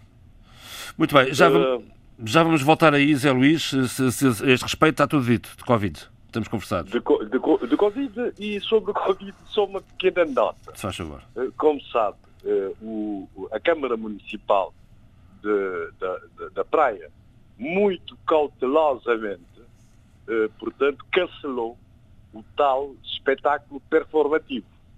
Eu achei estranho. Meu amigo, não havia problema na sua realização. Ainda semana passada falámos aqui que não havia, da sua ponto de vista, qualquer problema. Não, sim, sim, mas não, não sabíamos ainda a decisão da Câmara. Tudo levava claro. a crer o Presidente da Câmara ia ponderar. Sim, mas no seu ponto de vista não haveria problemas. Uh, não haveria problemas. Portanto, fiquei um bocadinho espantado, mas devo dizer que os comentários que eu li nos, nos, nos sites. Ah, você lê muitas coisas nas redes sociais, vai muito por aí. Uh, não, é, é melhor não ligar tanto. Apoia, apoia, apoia a posição. Há muitas vozes de burro que me chegam ao céu lá nas redes. Para acrescentar isso, só para acrescentar isso. É que, entretanto, foram realizados vários espetáculos na cidade da Praia. E, inclusive, o Palácio da Cultura já reabriu esta semana, depois de alguns meses de encerramento, e houve vários espetáculos. Para mim, portanto, esse espetáculo integrava-se nesses espetáculos. Eu vi até um filme, um, um filme numa rua da, de, do principal bairro da, da, capital, que é a cidade de Santo António, um espetáculo musical com pessoas acumuladas, aglomeradas e nenhuma tinha máscara. Ai, ai, vão aumentar os números de Covid na Ilha de Santiago. Enquanto que no caso do ah, espetáculo performativo previa-se medidas sanitárias muito muito restritivas. Vamos ficar Por atentos aos números da Covid na Ilha de Santiago daqui a duas semanas, que é na altura em que, se, em que eventualmente teremos o reflexo dessa, dessa, desses espetáculos na rua sem respeitar as distâncias um, de segurança sanitária. Não, eh, tem que tomar cuidado. Exatamente. Abílio Neto, um, eh, em São Tomé estamos... Bom, uh, vamos começar por onde, Abílio? Eu confesso que estava aqui na dúvida entre os, os protocandidatos às eleições presidenciais ou, ou o concurso uh, do, do Fundo Global, mas uh, deixa a sua consideração. Muito obrigado por essa, por essa, por essa atribuição de liberdades. Eu sou, eu sou liberal. Também pode não parecer. Pode não parecer. Bem, então, então já não estou sozinho nesse programa. Bem, vamos lá ver uma coisa. Uh, relativamente a São Tomé Príncipe, eu quero deixar aqui três notas breves, porque isto vai ter que ser breve. Logo, a questão uh, do concurso para o Fundo Global, o, o concurso do Fundo Global, uh, o concurso de recursos humanos para a célula uh, de gestão do Ministério da Saúde, eu vou deixar para o próximo programa, porque Tá merece uma, uma reflexão muito mais profunda do que aquela que tem tido no todo da sociedade de São Tomé, tanto a nível eh, local como nas redes sociais. Há quase uma espécie de eh, silêncio à volta desse tema, mas é um tema que é estruturante do meu ponto de vista para o país. Vou deixá-lo para o próximo programa, uma vez mais. Hoje, a primeira nota, eh, mais uma vez, eh, uma nota de realce para eh, a capacidade que tem tido a cidadania são tomense local, dentro do país, a viver no país e a viver os problemas do país, a trazerem novos temas, a trazerem novas eh, abordagens a problemáticas são problemáticas eh, que estão silenciadas eh, na sociedade eh, são tomense. Neste caso, quero deixar aqui um destaque eh, para um artigo que é uma espécie de desabafo, mas também uma espécie de grito de indignação da cidadã Euridice Semedo Medeiros. Eh, O texto está no Telenom e que tem que ver com a qualidade eh, do ar que se respira eh, já de algum tempo, esta parte na cidade de São Tomé eh, e Príncipe. A verdade é que ela eh, chama a atenção para nós podermos estar a viver pelas suas palavras, mas que eu, que eu apoio de forma clara, podemos estar a viver um crime ambiental em São Tomé e Príncipe. É que nós temos uma lixeira muito próxima da, da nossa capital. Eh, a única forma de lidar com os resíduos tem sido eh, queimá-los. E a verdade é que a queima destes resíduos, eh, por uma questão, enfim, Ambiental. ambiental e, e também de geografia eh, da nossa própria do nosso próprio país eh, está e começa a- a- a- já de alguns anos esta parte a criar problemas eh, da qualidade de ar eh, na cidade eh, de São Tomé e Príncipe. Quem vive, como eu tenho alguns amigos que vivem no centro da cidade, eh, eles reclamam quase constantemente o facto de, em determinados momentos do ano, não ser possível respirar-se na capital, sobretudo quando existem queimadas fortes na lixeira de Gongá. Dito isto, eh, convém eh, pararmos para pensarmos o que temos que fazer no futuro para lidar com a questão dos resíduos produzidos eh, no país. Não basta só fazer relatórios, não basta pedir a consultores internacionais que façam ou que produzam eh, soluções através desses relatórios. Eh, é preciso haver, eh, dentro do próprio país, capacidade política e, sobretudo, visão política para percebermos que estamos aqui com um problema, que é um problema grave e é um problema que nós não podemos silenciar e que é um problema que os decisores políticos têm que saber lidar com ele, sobretudo, pretendendo ter um país de futuro com a qualidade de vida para todos. Logo, eu gostava de ouvir, eh, e gostava muito de ouvir, os responsáveis eh, pelo ambiente em São Tomé e Príncipe a dizerem qualquer coisa eh, sobre o, o assunto. Primeiro, dizerem que temos um problema. Segundo, dizerem o que estão a fazer para resolver este problema. Terceiro, não tenham medo, não tenham receio, porque ninguém está aqui a pedir soluções milagrosas. Nem sequer eh, eh, eh, quem subscreveu esse texto de indignação, também de protesto, uh, Euridice uh, Semedo Medeiros, não está a pedir soluções uh, milagrosas. Está a pedir é que seja sério abordar a situação e que haja uh, soluções credíveis para resolver um problema que é um problema que não pode já ser silenciado. Eu estou convencido que com um projeto com peso e cabeça haverá segura- seguramente parceiros eh, internacionais a apoiar a questão do Há, manter com sanitário e condições. há- há com certeza. Nós temos aqui três problemas. Eh, Temos um problema que é atacamos isso porque temos efetivamente eh, uma imagem, uma reputação de umas ilhas paradisíacas e sobretudo umas ilhas, mal, umas, ilhas, umas ilhas a pensarem, projetar-se para o futuro como um, como um- destino eh, turístico de excelência,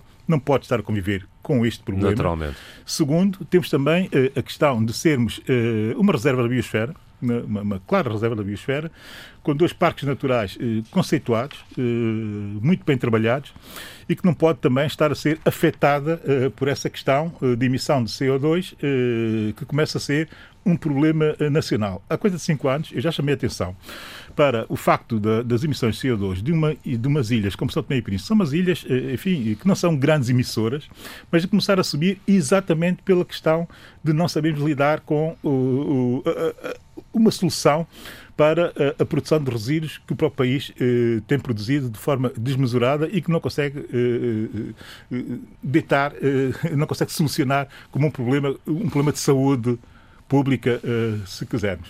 Depois existe aqui um terceiro elemento. É que para decidir sobre isso vai ser necessário ter coragem, necessário ter coragem política para o fazer. E eu vejo aqui uma geração de políticos que não têm essa coragem política. Primeiro, não têm visão. Segundo, não tem capacidade de execução de políticas. E depois, não tem a coragem política para dizer que é preciso fazer um corte e propormos um outro modelo socioeconómico para o país. Um modelo que seja adaptado, de facto, a essa visão de um destino turístico de excelência, mas também um destino de, de, de turismo de excelência que está muito ligado à sustentabilidade, que está ligado à, reserva da biosfera, que está ligado aos parques naturais. É preciso compatibilizar essas duas realidades e articulá-las no sentido de garantirmos um futuro com uma visão enfim, que seja é agradável para quem vive, para quem vive uh, uh, uh, nas, duas, nas duas ilhas. E a propósito disso, já se viu o clamor também das, dos habitantes da Ilha do, do Príncipe, Príncipe estão muito, sentem-se muito isolados. Que nesta semana a questão não é só o isolamento, a questão é poder dar-lhes o, o mínimo de comodidade para terem uh, uma qualidade de vida uh, Bom, quando os bens de consumo custam três vezes mais na, na, pequena ilha do Príncipe do que em São Tomé, está tudo dito. É? Eu costumo falar de, de, de, das, três, das três marginalidades que o Príncipe vive. Exatamente. E nós temos que ter a coragem de afrontar esses problemas e não silenciá-los. E eu dá-me um gozo enorme compreender que a cidadania, a cidadania anónima, percebe, entende eh, a profundidade de alguns dos problemas e está a expô-los, a fazer o disclosure eh, mediático eh, deles. Lamentavelmente, eh, as elites são tomenses não querem saber, eh, elas não são propriamente as mais reflexivas das elites de países com as nossas características, e muito menos no nosso continente, logo estão caladas como, enfim, acham que devem estar. Caladas. Mas olha, sim, mas olha, parece-me que tiveram atenção aos recados que aqui deixámos a semana passada relativamente à pirataria. Foram tomadas medidas. Outro momento em que a cidadania, mesmo a cidadania institucionalizada, e quando eu digo a cidadania institucionalizada... Na pessoa do Não, eu não sou cidadania institucionalizada. Eu sou, não, é a cidadania da diáspora. Eu sou eh, a cidadania cidadã, se quisermos. Quando eu digo a cidadania institucionalizada, que é, refiro-me, sobretudo, primeiro, eh, a um oficial eh, da Marinha São Tomense, que numas declarações ao, ao, ao, ao jornal digital Telanon, de facto, lá está, grita outra vez desesperadamente e também em protesto pela situação que nós vivemos nas nossas águas. E, e põe o dedo eh, claro e objetivo no risco que significa essa, esse desgoverno das nossas águas e essa eh, espécie, espécie de invasão de, de piratas eh, que começam a utilizar o nosso espaço, eh, que nós não conseguimos controlar, de forma arbitrária e de acordo com os seus próprios interesses, que são interesses criminosos. Eh, eu não quero parecer eh, um Dom Quixote, eh, mais um Dom Quixote da cidadania, a tentar e constantemente estar a, a, a, promover um debate interno sobre o assunto, quando as elites não querem ter debate nenhum, mas insisto porque sou São Tomense e porque, de facto, já começa a ver São Tomenses a fazer esse papel. A cidadania institucionalizada não é só o oficial da Marinha, mas é também a própria agência noticiosa oficial de São Tomé e Príncipe STP Press, que traz uma, um artigo uma peça uh, tremenda de profundidade sobre uh, uma semana a bordo do navio Zaire, que é tal uh, fragata portuguesa. É o navio patrulha. A, a, patrulhar. Curiosamente, também deixe-me situar, Abílio. A semana passada falámos aqui no, no apoio internacional e, nomeadamente, no navio patrulha Zaire. Depois, de, depois do programa ir para o ar, sai um comunicado de imprensa da Embaixada de Portugal referindo que o navio patrulha teve três ações contra e, uh, uh, navios invasores das águas e o que impressiona E o que impressiona da peça da STP Press, eu li o comunicado da Embaixada de Portugal, que é naturalmente um, um comunicado diplomático, uh, um, um, comunicado de diplomacia, mas que uh, a peça da, da, da, STP Press é uma peça de jornalismo uh, investigativo na perspectiva que se faz um jornalismo investigativo em São Tomé e Príncipe. Não é tudo mau. Não, não é tudo mau. Naturalmente é tudo mau.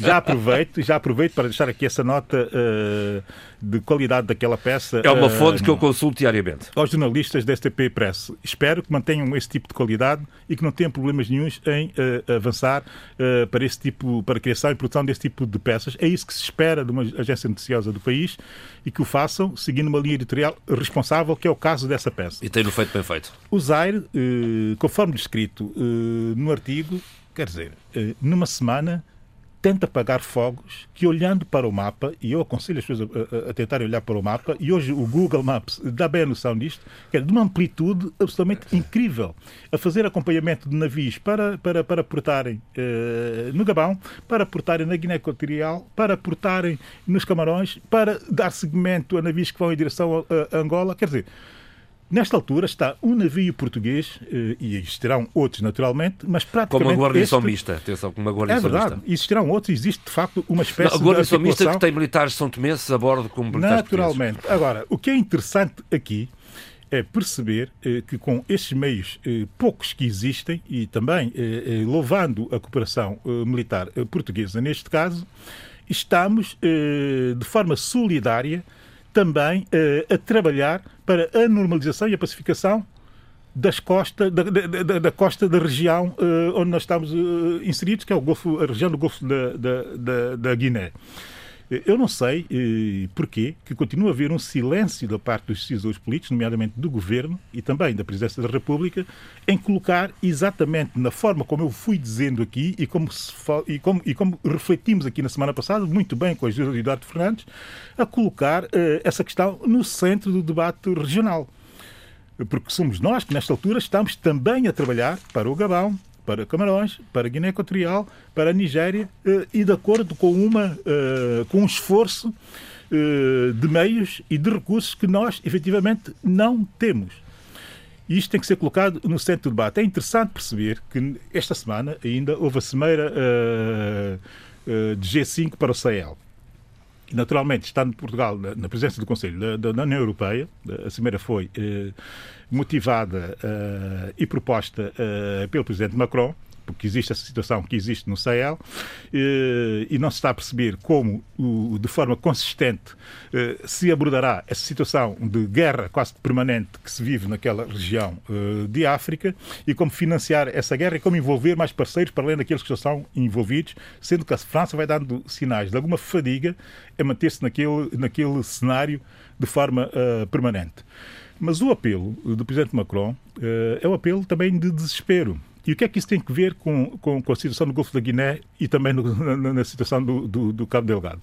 Porque, tendo sido António Costa chamado também a fazer uma declaração nesta cimeira, eh, e nessa, eh, digamos que, reflexão para a ação feita eh, nela e a partir dela, fez bem António Costa em ter criado uma espécie de paralelismo necessário entre a situação do Sahel e a situação da pirataria no Golfo da Guiné e logo também a situação uh, em Cabo Delgado, associando estas três situações de grande uh, conflitualidade, porque é disso que se trata, uh, a um mesmo tipo de solução que deve ser naturalmente uma solução internacional ou internacionalizada.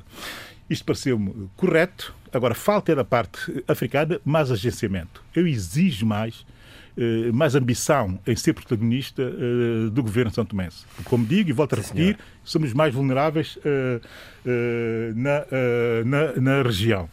Relativamente às presidenciais, vou deixar também para a próxima semana, certo. dizendo o seguinte, que bate certo, porque exatamente há um ano lancei eu aqui aquilo que seria o perfil presidenciável para um novo marco da nossa democracia, ou seja, para subir o nível da nossa democracia. Uh, e lancei aqui, de facto, o perfil que eu acho que seria o perfil adequado para Inclusive, avançar uma, uma candidatura mesmo.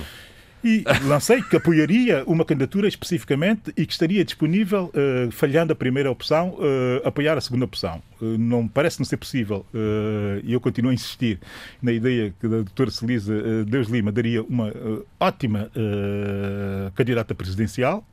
Primeiro, porque vem da cidadania, segundo, da cidadania consciente, que tem a noção de que deve defender a Constituição para termos um Tomé e Príncipe legal e igual para todos, e depois também por ser uh, mulher. Estamos, uh, precisamos mudar de perfil dos atores políticos uh, no país. Não basta só ser mulher, é preciso ser uma mulher, ser uma mulher com as características que ela tem, com o perfil que ela tem, que é uma uh, extraordinária defensora da democracia, do nosso Estado de Direito e da nossa Constituição.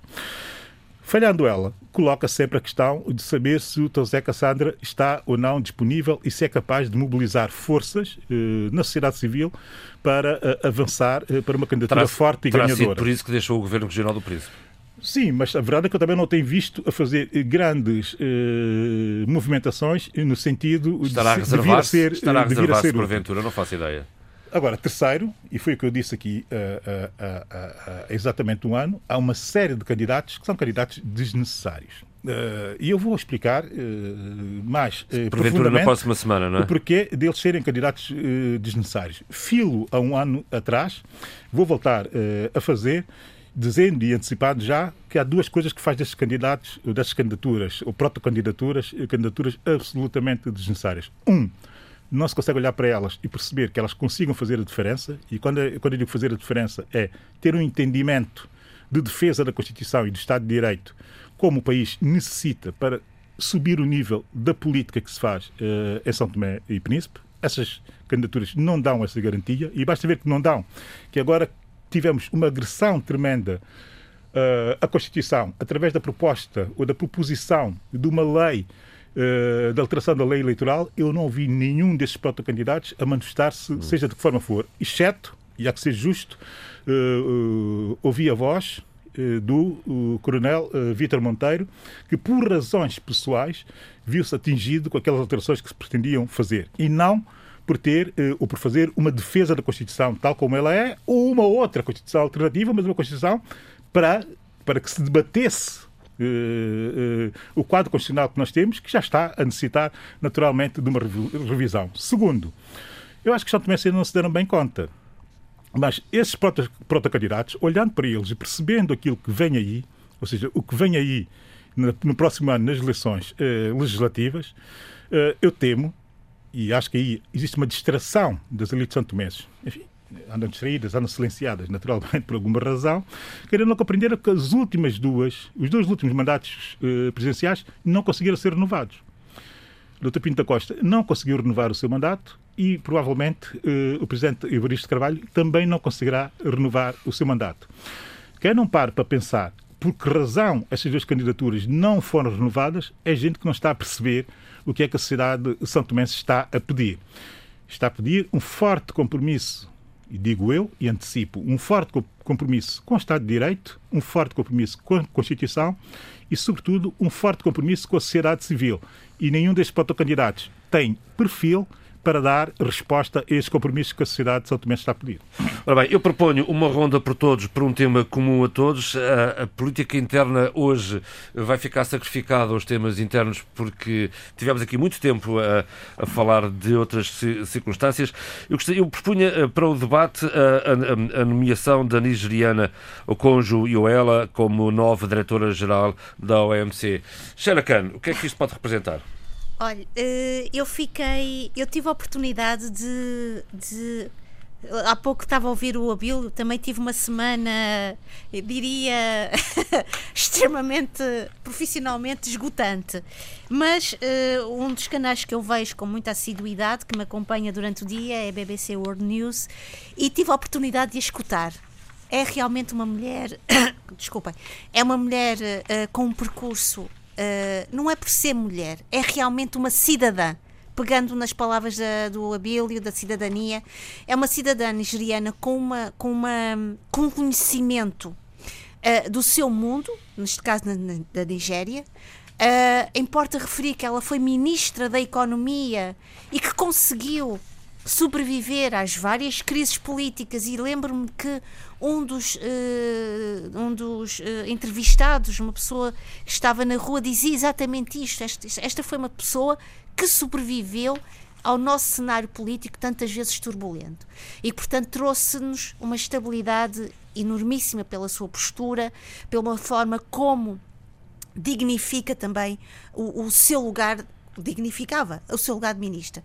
E é, acima de tudo, uma pessoa que Uh, uh, tem contribuído pelo seu pensamento, pelas decisões, não só a nível económico, porque muitas vezes uh, não é só o nosso papel num determinado, no, com uma determinada função que está a ser homenageado ou elogiado ou até reconhecido. É também todo o impacto que isto tem a, a, a outros, a outros níveis. E, portanto, e depois de ouvir falar, porque depois eu vi a entrevista com ela, ela diz algo que me pareceu muito interessante, que foi que se encontra muito orgulhosa por, este, por esta nova posição mas que também não pode deixar de, de, de dizer algo que é isto é um, é um primeiro lugar que está aberto a outras mulheres e que esse percurso que eu estou neste momento a abrir e que Kamala Harris, curiosamente, também o diz num outro contexto, seja ele uma forma de nos dizer a nós mulheres, a nós cidadãs, que somos capazes de chegar a este momento e é esta plataforma em que é não só reconhecida internacionalmente, mas é também uma plataforma de entendimento, de diálogo, porque eu acho que este mundo e era importante, nós não estamos a fazer aqui este debate porque não dá para fazer este debate, eh, não dá para debater tudo. A questão do Covid-19, acima de tudo da, da, da, do sistema de vacinação, tem trazido ao de cima uh, as desigualdades económicas e sociais extremas do mundo. E cada vez mais percebemos que uh, as elites uh, económicas e sociais e políticas têm demonstrando uma capacidade de dar resposta aos seus interesses, aos seus problemas, em detrimento do que se com, do, em detrimento com a, a, a maioria uh, da população, que muitas vezes é uma população incapaz de dar essa resposta. Uh, e eu acho que quando olhamos para estas pessoas, quando vemos esse reconhecimento, há de facto, e na minha opinião, uma espécie de um horizonte auspicioso de que o mundo não está só não está torto, não está uh, cinzento. E não há, está inclinado. Há, uh, ele inclinado vai estar. Está menos ele inclinado. inclinado vai estar. Ainda ontem eu dizia a uma pessoa uh, com quem estava a falar que se queixava deste confinamento de estar a fazer animal em termos uh, psicológicos e queixar-se, eu dizia: Não é a única. Vamos ter uma postura de, de comportamento de gingão, que é quando a coisa está para baixo, a gente puxa um bocadinho para o lado, quando a coisa está para cima, a gente puxa um bocadinho para o lado, para que haja realmente este equilíbrio. E este movimento de gingão é que nos permite realmente perceber que há um Sim, caminho. Isso. Olha, Adolfo Maria, o, este, o procedimento de gingão é uma coisa que se aplica à, à, nova, à nova diretora da OMC? Não, e na Kizomba também. ah, está claro. O Adolfo Maria é mais de Baião. Mais de baião o Adolfo é, Maria tem sempre não, uma a minha escola incrível. começou no Baião. a minha escola começou no... É, é, bom, a minha escola começou no Baião, naqueles tempos, depois quando a música africana, é, porque não havia música africana, era proibida. Mas era no Baião, sim. Baião sacudido bem e por aí fora. E não só o samba e por aí fora. Bem parecido. Bom, é, cidadão se, é, é isso, cidadão é, Abílio. O cidadão Adolfo, sobre isto, tem a dizer o quê? É, é, é a nomeação de Ngozi Okonjo Iweala, é, desta nigeriana, é muito importante. É muito importante é, e é, é, é, muito simbólica. Primeiro, é, é uma mulher, portanto, uma mulher vinda do setor da economia e que é um setor que estado reservado aos homens, não é? E é uma mulher de África uh, e, particularmente, de um país que mostra que a sua pujança quando fornece tantos quadros para organizações internacionais e não só, que é o caso da Nigéria. Uh, ela foi várias vezes Ministra das Finanças, foi também até teve Relações Exteriores por dois meses e, e, fez uma carreira no Banco Mundial uh, de 25 anos, não é? De maneira que é, é, é, muito importante realmente que uma pessoa com as suas competências e do, do continente africano e mulher esteja à frente de uma organização que, que, onde há muitíssimos problemas, não é? E eu penso que ela vai ter pela frente a tarefa uma das tarefas, que é, mas importantíssima, não é? é a tarefa de intermediar a guerra comercial entre os Estados Unidos e a China. Essa guerra que foi incentivada por Trump, mas que Biden vai dar seguimento, isso não tínhamos dúvidas, vai dar seguimento, embora com outras formas, não naquela maneira arrogante é, mas eh, o, para conseguir mas vai realmente dar seguimento. Muito bem. Eduardo Fernandes. Olha, eu queria só lembrar, diga, diga. eu queria só lembrar que depois havemos de falar, que queria dar umas, tempo, umas ou, sobre ou, a CPLP. A CPLP hum? vamos deixar para a semana que vem, porque conforme eu tive a oportunidade de dizer a todos, não sei se o Adolfo eh, reparou, teremos aqui para a semana o, como convidado o embaixador Eurico Monteiro, eh, que atualmente aqui, Exatamente, e, e, e, e, nessa altura, aliás, esta semana... Exatamente, e nessa altura, sim, sim. se estivéssemos de acordo, estivéssemos todos explicar, de acordo, e se não tiverem, que... vai ter que ser assim, porque não há tempo para tudo, é nessa altura, para a semana que vem, que falaremos da CPOP. Eduardo exato, Fernandes. Exato, mas é interessante. É, sim, senhor. Eduardo Fernandes, como é que vê a nomeação, esta nomeação para o OMC? Olha, uh, com muito bons olhos. Eu, eu tenho seguido a carreira do cônjuge Ayoela. Uh, é, uma, é uma senhora muito competente, com com, com experiência nacional no nível, a, a nível de, do seu país, a Nigéria, que é uma das maiores, das duas maiores economias africanas, uh, e, e é, uma, é, uma, é uma senhora uh, ativa que, na pujança dos seus 66 anos, ainda tem muito a dar, não só no seu país, mas também ao nível da, internacional. E, e isto também é uma honra também o, todo o continente africano. É a primeira vez né, que, que uma mulher está à frente da OMC e essa mulher é do continente africano. É extraordinário. Mas não se pense que ela chega à, à direção, à diretora-geral da OMC é, por, por, uma questão de acaso. Não, é uma senhora extremamente competente é, em áreas que não é muito vulgar encontrar, não é muito vulgar, existe, mas não é muito vulgar encontrar uh, senhoras a dirigir departamentos tão importantes como a, a OMC. E, e isso deve-se ao facto de uh, o cônjuge Ayawila uh, ter, sido, ter sido ministro das Finanças também na, na, no seu país, não é? no seu país, o país mais populoso do continente africano, e que, e, portanto, e que tem dado, uh, digamos, provas de ser pessoa extremamente competente, passando por, por organizações internacionais no passado e agora uh, diretora-geral, a mais alto, mais alto, digamos, função da Organização Mundial do Comércio.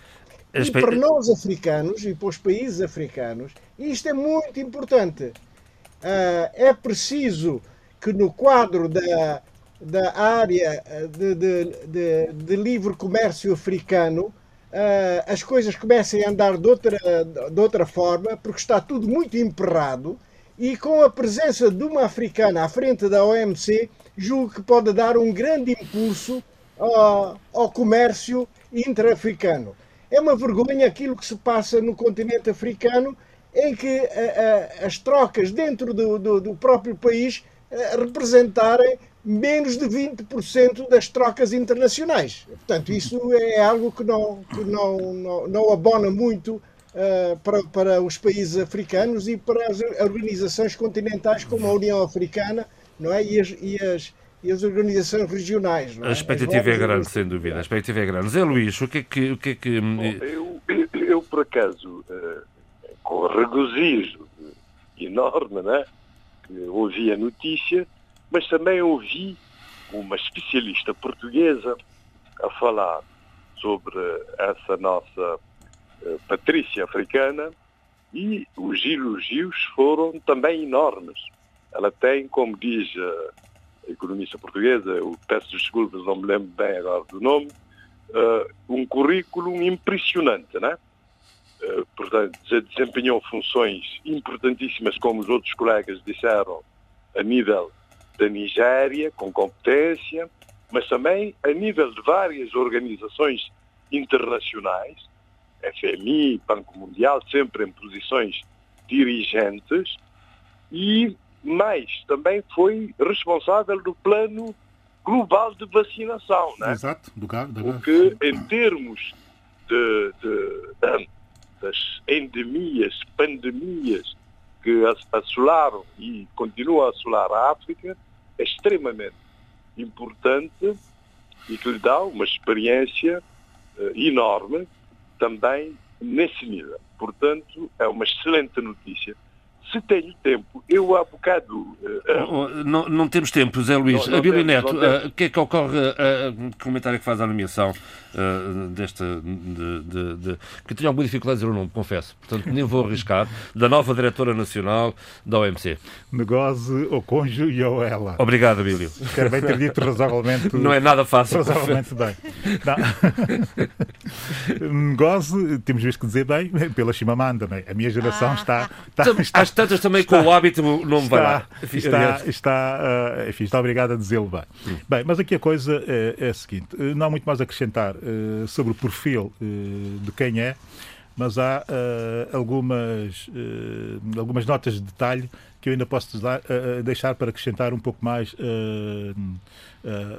a bondade, digamos que, desta eleição e posterior nomeação. Primeiro, aconselhar os nossos ouvintes, se puderem e se tiverem calma para o efeito, uh, procurarem no Google os diversos artigos que a Cira Negose e a OELA têm escritos e, sobretudo, muitos deles, não só artigos de boa intenção, como acontece com muita gente com o perfil eh, dela, mas mais do que isso, artigos eh, técnicos e alguns deles também eh, artigos profundamente ideológicos, que dão, do meu ponto de vista, e muito bem, a nota de algo que incomoda, e não sei porquê, a muitos intelectuais e, e, uma grande parte das elites africanas, que é eh, por trás desse posicionamento dela existe uma ética.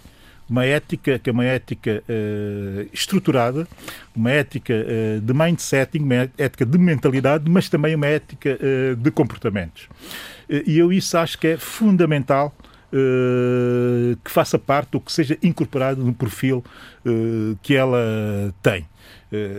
E isso deixa-me confortável com essa eleição e com essa nomeação. Segundo, Estão disponíveis uh, online dois dos livros dela que são que refletem exatamente isso que eu acabei de dizer e que refletem muito aquilo que é o perfil dela. Um, o de 2012, que é que o título em português é qualquer coisa do género Reformando o Irreformável, lições da Nigéria. Por aqui já ficam as propostas de leitura que para o conta, Que conta muita da relação dela com os poderes e os diversos poderes eh, nigerianos enquanto Ministra eh, da Economia e Ministra das Finanças.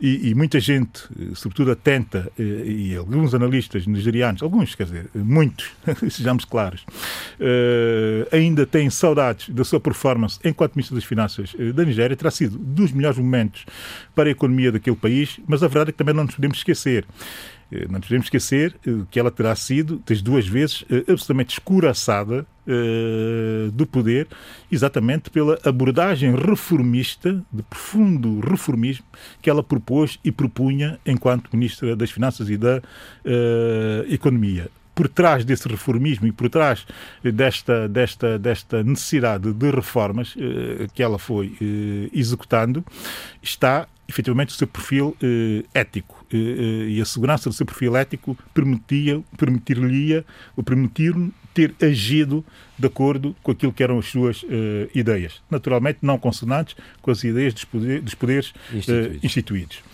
Segundo o livro, que dá bem nota disto, que é o lutar contra a corrupção é perigoso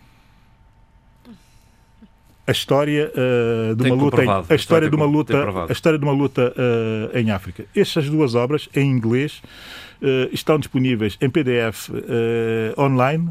portanto, quem quiser entender o perfil, o pensamento, a abordagem ética que ela tem relativamente àquilo que é a, a, a vida pública e a vida política, está à vontade para o fazer e eu sugiro, de facto, que o faça. O Eduardo Fernandes propõe também aqui a leitura de um livro. Qual é, por favor? É um, é um livro que, que se torna muito importante para os nossos países, que é a questão da atração dos investimentos diretos estrangeiros Portanto, como um país subdesenvolvido ou em vias de desenvolvimento eh, pode atrair os tais investimentos. E, portanto, o livro chama-se A Sedução das Nações ou Como Atrair os Investimentos, de Charles Albert Michalet, da edição Terra Mar, e que eu tinha já proposto na semana passada e que agora volto talvez a recomendar, mas na semana passada não pude referir-me ao livro. Não é? É um livro muito interessante é? e, e, e, de fácil leitura, mesmo para, aqueles, para aquelas pessoas que não são especializadas no, na, nas áreas das economias. Uh, José Luís, uh, a sua recomendação? A minha recomendação é o livro Os Portugueses nos Rios da Guiné, 1500-1900, de António Carreira, o mais importante historiador cabo-verdiano que viveu muito tempo na Guiné, eh, Guiné então portuguesa, e que faz um excelente trabalho de arquivo e desvenda coisas importantes e, e desfaz certos mitos. Por exemplo, o mito dos 500 anos do colonialismo.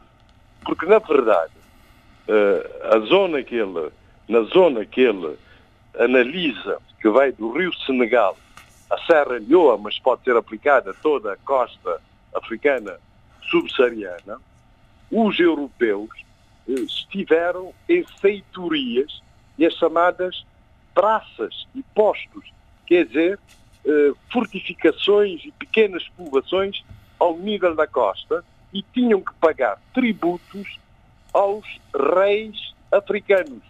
Portanto, quem exercia soberania de facto de jure eram os reis africanos. Isso até, portanto, ao colonialismo clássico, que, que advém uh, do, do, do, do Tratado de Berlim para a ocupação efetiva uh, da África, é que aparece o colonialismo clássico com a ocupação efetiva dos territórios pelas potências europeias, com resistências africanas, etc. E nesse contexto, ele, ele fala de etnias, de povoações, de populações e a presença, acompanhando os portugueses, Cabo Verde é o único país da zona em que efetivamente houve 500 anos de colonialismo, uh, portanto, e o nascimento da sociedade crioula, etc., e o acompanhamento dos cabo-verdianos nessas feitorias, praças e etc. Sim, senhor. E fala particularmente da Guiné, fala, consultando arquivos, fala, portanto, das populações, do número, uh, desse, número das populações em Cacheu, Bissau, Bulama e etc. É um livro, perder. portanto, muito informativo, até para compreender também o contexto do assunto geral que discutimos uh, anteriormente. Sim, senhor. O Adolfo Maria não nos trouxe nenhum, nenhuma proposta de leitura, mas ele próprio é notícia, Sheila.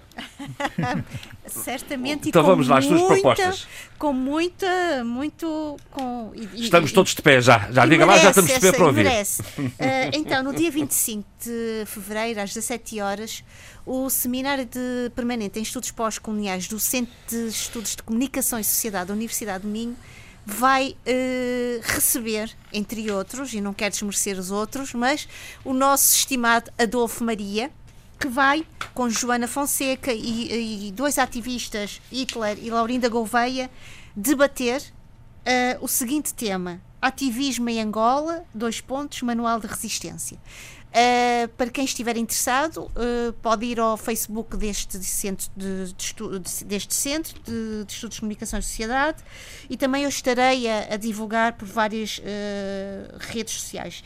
Depois, queria chamar, já que falamos tanto sobre a questão do passado e da recuperação do passado e da reparação histórica, eu chamaria a atenção para o trabalho fabuloso do realizador britânico Steve McQueen, Small Axe em que um dos episódios deste trabalho é uh, chama-se Man Groove, que é uh, um, um, documentário filme baseado numa situação real que aconteceu no Reino Unido, Londres, nos anos 70. Uh, eh, e que decorreu num julgamento que tem a ver exatamente com esta questão do tal narcisismo colonial imperial britânico e o da Empire uh, The Caribbean Empire Strikes Back uh, como uma voz de reivindicação do nosso espaço nesta na construção de um país que é que é de um país que é um império também Reino Unido. E hoje a proposta de música vem A proposta de música eu se calhar deixaria ao meu colega uh, Está Abílio. aqui, temos, aqui, temos, Mas temos foste, aqui foste tu que sugeriste, não é? Está Sim, aqui mas como Arlo tu Bar tens Parks. uma voz maravilhosa para anunciar Uau. a música, vá lá. Então vá, anda lá. Não, a única coisa que eu vou dizer e, e que achei interessante, eh, mal apareceu a Arlo Parks como fenómeno, não é? Ela é Foi, fabulosa. É fabulosa, efetivamente fabulosa, eh, mas primeiro é são as origens, não é? Sim, sim, Ela sim, é sim. nigeriana, de mãe francesa de origem chadiana, eh, nasceu em França e vive em Inglaterra, e depois tem essa coisa maravilhosa espetáculo. que é o verdadeiro nome dela, porque o, Arlo, Ah, sim, Arlo sim, Parks sim. é o nome artístico, digamos. O verdadeiro nome é um mistério. É um autêntico mistério. Anaís Oluatoin Estel Marinho. Olha que ela foi buscar esse marinho, é que eu acho verdadeiramente eh, misterioso. Quer dizer, e- e- e- e- mas é, é uma grande cantora, efetivamente. É com esta- um grande futuro e é muito jovem, com 20 anos. E Enfim. tem umas letras maravilhosas. Tem, tem, tem. É com a proposta da Sheila e a explicação do, do Abilionet que termina o debate africano eh, aqui no seu rádio. Pode sempre seguir esta reflexão em rtp.pt barra RDP África no podcast, no podcast do debate africano. O apoio à produção foi de Paula Seixas Nunes e Vitor Silva. O apoio técnico de João Carrasco. Eu sou João Pereira da Silva. Fiquem bem. Charlie drank it till his eyes burned and forgot to eat his lunch. Pain was built into his body, heart so soft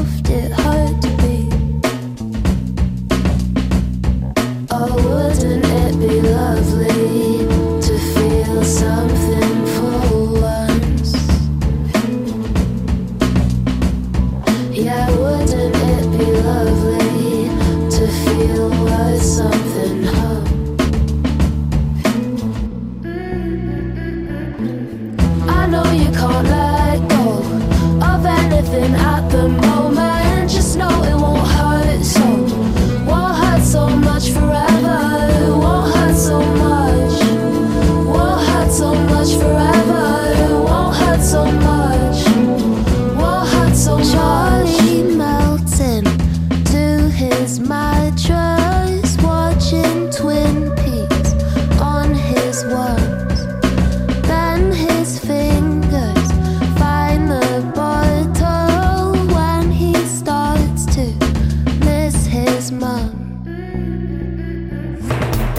Debate Africano. Cinco vozes. Cinco países. A análise dos principais assuntos da semana. Na IRDP África.